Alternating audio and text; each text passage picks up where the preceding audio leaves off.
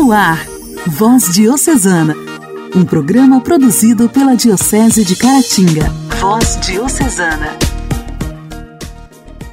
A paz de Cristo, amados ouvintes. Quinta-feira, 18 de agosto de 2022. Estamos entrando no ar com o programa Voz Diocesana, produzido pela Diocese de Caratinga. Aqui sua amiga Janaíne Castro, é com imensa alegria que te faço companhia em mais este programa. Agradeço muito a sua audiência. Seja bem-vindo. Voz Diocesana. Voz Diocesana. Um programa produzido pela Diocese de Caratinga. Hoje, dia 18 de agosto, nós celebramos o dia de Santa Helena.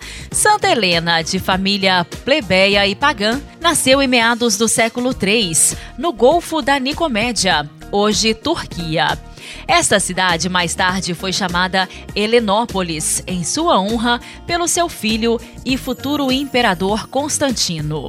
Segundo Antônio Ambrósio, Helena exercia o cargo de estabulária, ou seja, a estalageira encarregada dos estábulos.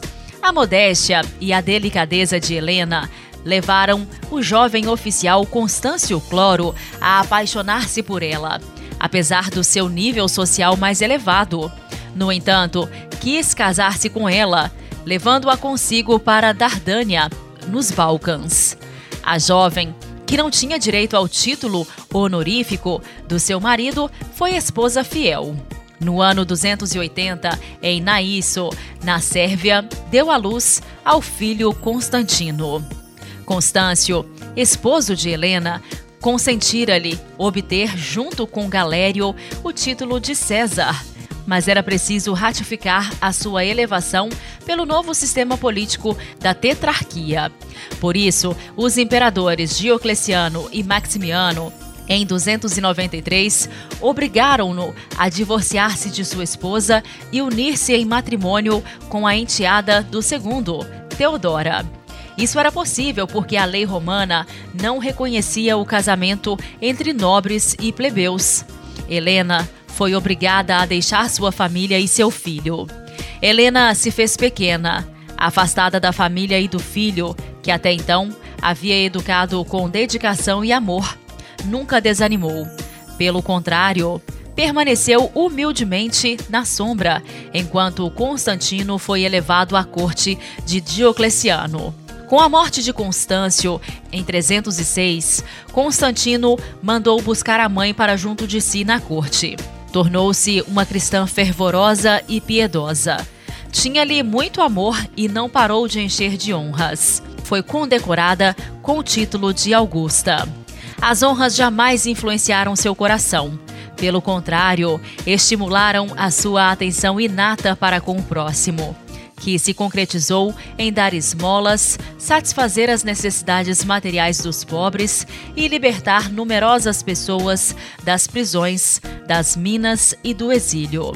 Luminosa e contagiosa, a ponto de muitos perceberem a influência que teve na conversão de seu filho e na promulgação do Egito de Milão em 313, que concedeu a liberdade de culto aos cristãos após três séculos de perseguição. Dizem que Helena participava das celebrações religiosas usando roupas modestas para se confundir com a multidão e convidava os famintos para o almoço, servindo-os pessoalmente. Santa Helena morreu em 329, aos 80 anos de idade, em um lugar não identificado. Ainda moribunda, foi assistida por seu filho, que depois levou seu corpo para a Vila Labicana, em Roma, onde foi sepultado em um mausoléu em sua homenagem. Santa Helena, rogai por nós. A alegria do Evangelho. Evangelho. O Evangelho. Oração, leitura e reflexão. Alegria do Evangelho. O evangelho desta quinta-feira será proclamado e refletido por Dom Alberto Taveira, arcebispo de Belém.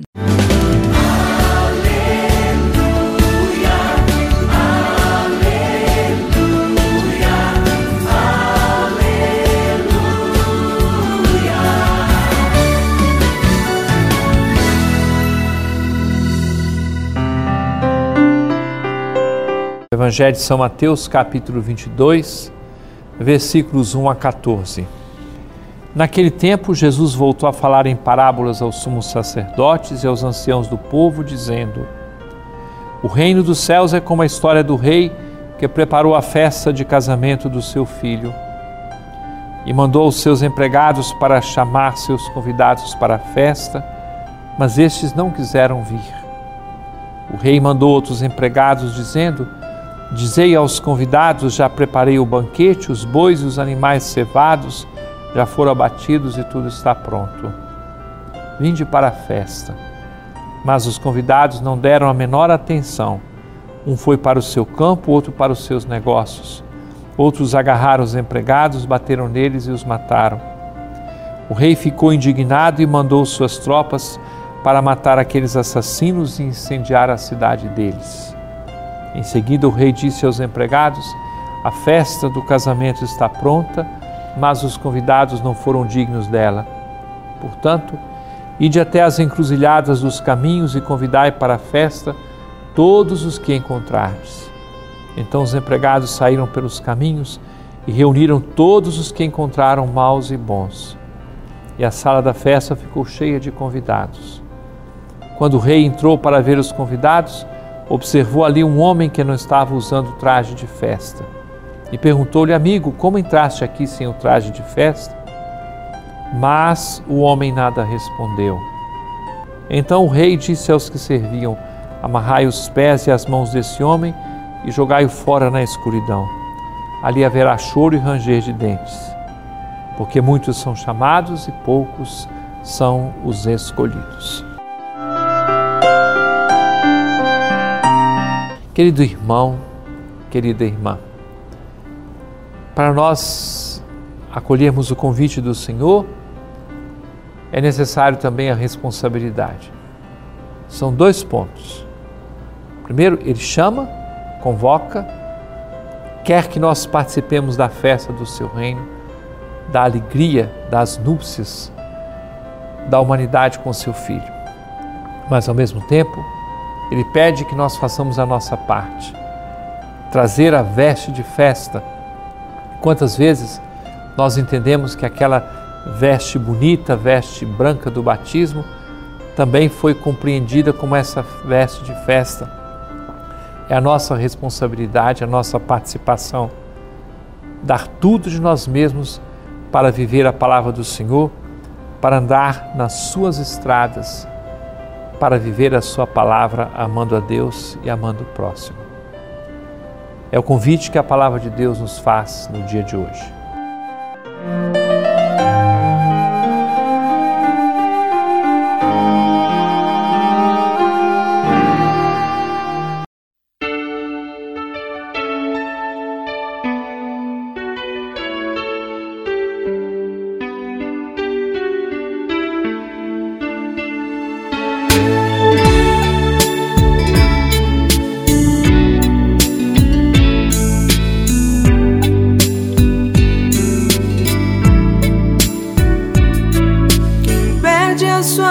The. por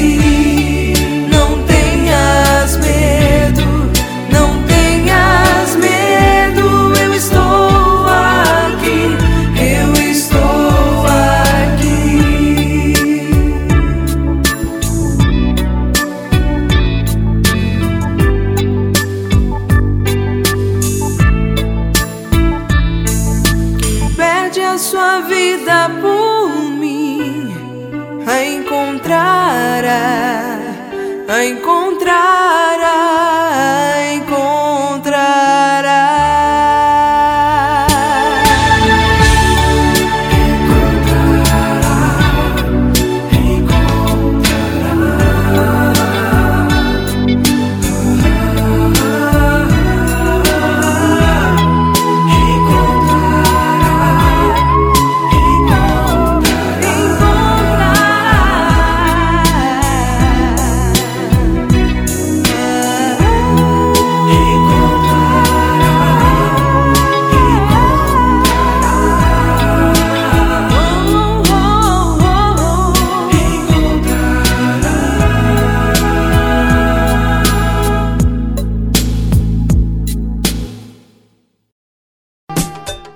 Diálogo Cristão.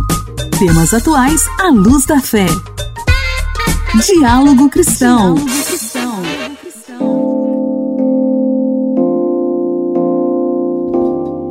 Você sabia que o desperdício de alimentos atinge um terço de toda a comida produzida no mundo? Pois é, a política do mercado financeiro que gera produção em excesso e o transporte são fatores significativos para este problema. Mas, além disso, há desperdício de alimentos na cozinha da nossa casa. De acordo com as Nações Unidas, cerca de um terço dos alimentos produzidos globalmente para consumo humano são desperdiçados todos os anos. Uma das formas de reduzir essa taxa extremamente alta de comida jogada fora, sem necessidade, é apresentar maneiras de armazená-las de um jeito melhor e por mais tempo. Então preste atenção nas dicas a seguir para fazer um uso mais prático, proveitoso e consciente do refrigerador. Ediane Lima, gerente de produtos de home appliances da Samsung Samsung Brasil explica que ao conhecer as necessidades específicas de temperatura de cada alimento, os consumidores evitam que eles estraguem. Por exemplo, os condimentos não precisam de temperaturas muito baixas, podem ficar facilmente nas prateleiras das portas da geladeira. Já as prateleiras superiores e inferiores no fundo dos refrigeradores são destinadas a laticínio e outros alimentos que precisam de refrigeração mais constante. Frutas e legumes podem ficar nas gavetas com configurações de umidade ajustáveis, enquanto carnes, sempre muito bem embrulhadas, ficam no congelador ou nas prateleiras inferiores, caso forem preparadas no mesmo dia. Uma geladeira com recursos específicos para manter os alimentos em boas condições por mais tempo e com um bom espaço de armazenamento são essenciais para facilitar o dia a dia das pessoas. A Samsung conta hoje com diversos modelos que atendem a esses critérios, como as recém-lançadas Evolution PowerVolt, Inverter Duplex RT43 e RT44, ambas com capacidade de 440 litros. A RT44 conta com um compartimento multiuso removível, que permite mais flexibilidade no armazenamento de uma grande variedade de itens, além da tecnologia Space Max, que traz paredes mais finas, sem perda da eficiência de isolamento, criando mais espaço interno sem aumento das dimensões externas. Ediane destaca que economia também significa um uso mais consciente de recursos.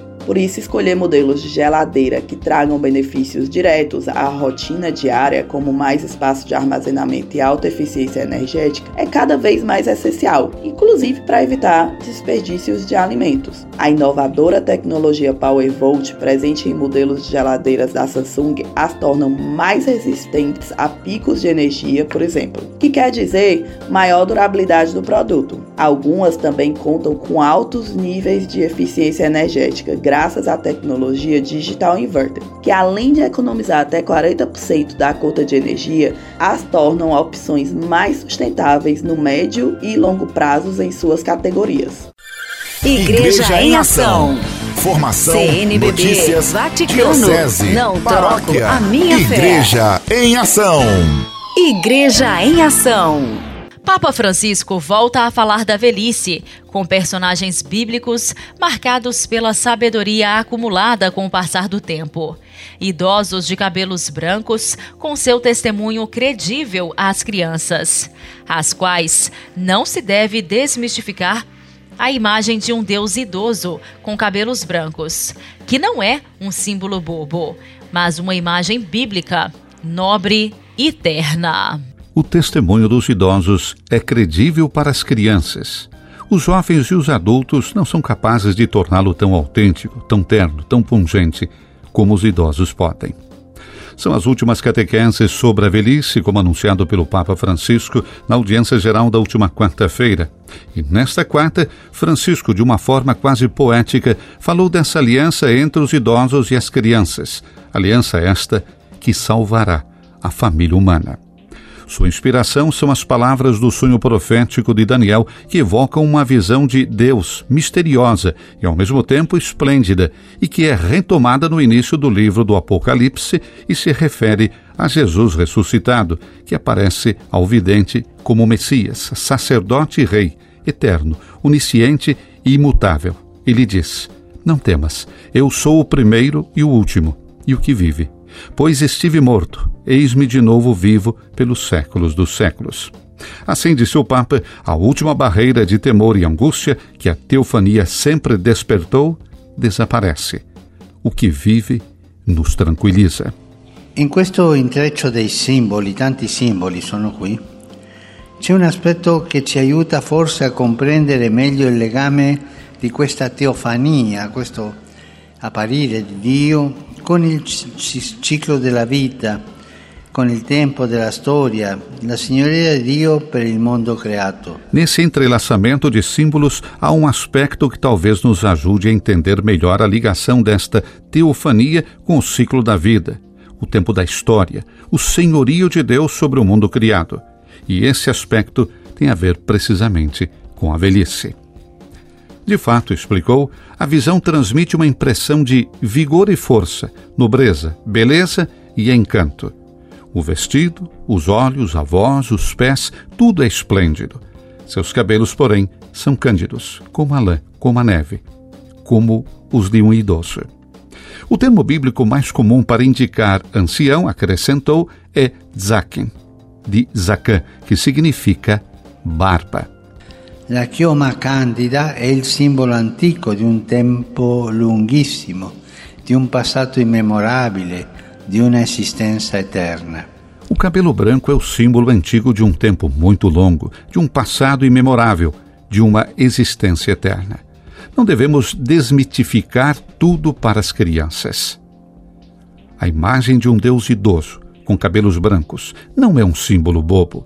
É uma imagem bíblica nobre, e também terna. A figura que no Apocalipse está entre os castiçais de ouro se sobrepõe à do antigo dos dias, da profecia de Daniel.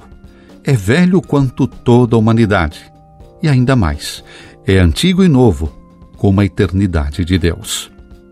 O Santo Padre recorda que nas igrejas orientais, a festa do encontro com o Senhor, que se celebra em 2 de fevereiro, é uma das doze grandes festas do ano litúrgico. Ela destaca o encontro entre a humanidade, representada pelos idosos Simeão e Ana, com Cristo, o Senhor, o Filho eterno de Deus feito homem. Um belo ícone dele pode ser admirado em Roma nos mosaicos de Santa Maria in Trastevere. Na liturgia bizantina, continuou Francisco, o bispo reza com Simeão. Esse é aquele que nasceu da Virgem, é o Verbo, Deus de Deus, aquele que se fez carne para nós e salvou o homem. E continua: que se abra hoje a porta do céu, o Verbo eterno do Pai, tendo assumido um princípio temporal, sem deixar sua divindade, é apresentado por sua vontade ao templo da lei pela Virgem Mãe. E o ancião o toma em seus braços. O Papa Francisco recorda ainda as palavras que o bispo reza com Simeão na liturgia bizantina, palavras que expressam a profissão de fé dos quatro primeiros concílios ecumênicos, que são sagrados para todas as igrejas. Mas, acrescentou, o gesto de Simeão é também o mais belo ícone da especial vocação da velhice. Apresentar as crianças que vêm ao mundo como um dom ininterrupto de Deus, sabendo que uma delas é o Filho gerado na intimidade mesma de Deus, antes de todos os séculos. Assim, a velhice, encaminhada em direção de um mundo no qual finalmente poderá irradiar-se, sem obstáculos, o amor que Deus colocou na criação, deve realizar este gesto de Simeão e Diana antes de partir. A velhice deve dar testemunho às crianças da sua bênção. Ela consiste na sua iniciação, bela e difícil, ao mistério de um destino à vida que ninguém pode aniquilar. nem mesmo a morte. E o testemunho dos idosos, salientou Francisco, é credível para as crianças.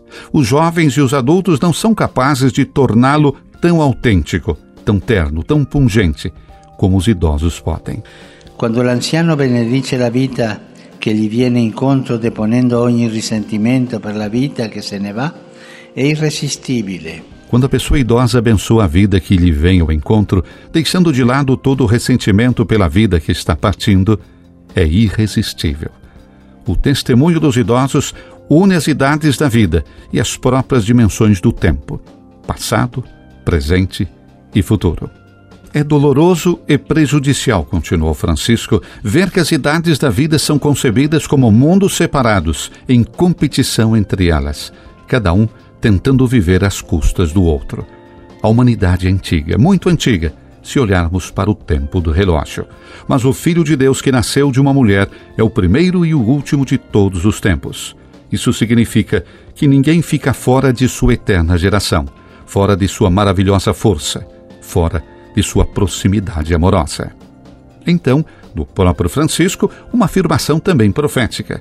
A aliança das pessoas idosas e das crianças salvará a família humana. Potremmo per favore restituire ai bambini che devono imparare a, na- a nascere la, te- la tenera testimonianza di anziani che possiedono la saggezza del morire?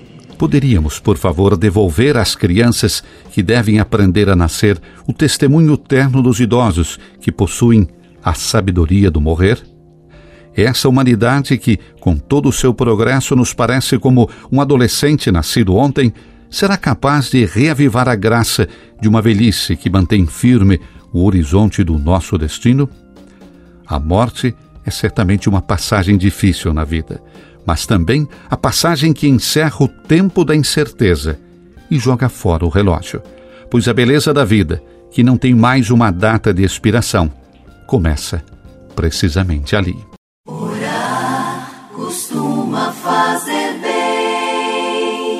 Intimidade com Deus. Esse é o segredo. Intimidade com Deus. Com Irmã Imaculada. Orar costuma fazer bem. Estamos refletindo durante esse mês sobre as vocações. Eu quero compartilhar com você, meu irmão, minha irmã, que nos ouve nesse momento, um trecho do livro do Padre Zezinho, Não Digas Não a Deus. Muito bonito. Segue na linha da reflexão que nós falamos no último encontro sobre a resposta que nós devemos dar a Deus sempre quando Ele nos chama. E eu dizia que vocação realizada é sinal de vida feliz. E Padre Zezinho, nesse livro maravilhoso, que eu até sugiro para você jovem, que está discernindo a sua vocação, que está pedindo a Deus um discernimento para aquilo que Deus tem de melhor na sua vida e você ainda não entendeu, procure esse livro. Ele, de uma maneira muito divertida, muito dinâmica, ele vai ajudando a gente a entender que Deus chama também na simplicidade, Deus chama também nos erros. Os profetas tiveram erros. Então ele diz: Uma voz dentro de mim, uma voz dentro de mim me diz: Preciso de você. Uma voz fora de mim me diz: Você não faz falta. Uma voz dentro de mim me diz: Escolhi você para meu amigo. Uma voz fora de mim me diz: Não esquente a cuca, ele tem outros amigos. Uma voz dentro de mim me diz: O mundo se sente órfão. Uma voz fora de mim me diz: O mundo já está crescidinho para precisar de um pai. Uma voz dentro de mim me diz: És livre, a decisão é tua. A voz de fora de se cala. Ela sabe que não pode afirmar o mesmo.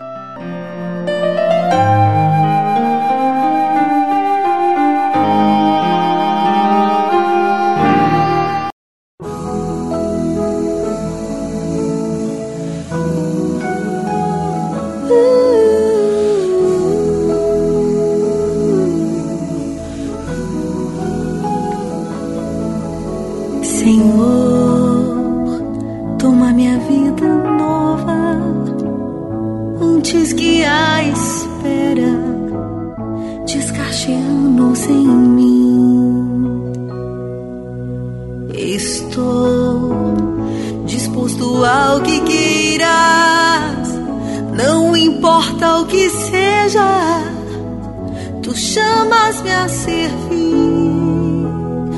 Leva-me aonde os homens necessitem, tua palavra necessitem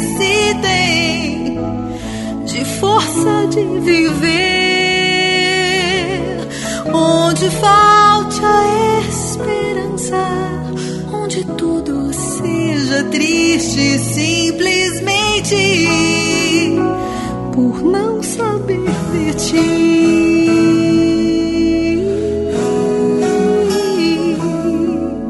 te dou meu coração sincero para gritar sem medo. Formoso é o teu amor, Senhor. Tenho alma missionária, conduz a minha terra que tenha sede de ti. Leva-me aonde os homens necessitem, tua palavra necessitem de força de viver. Onde falte a esperança, onde tudo seja triste, simplesmente por não saber de ti.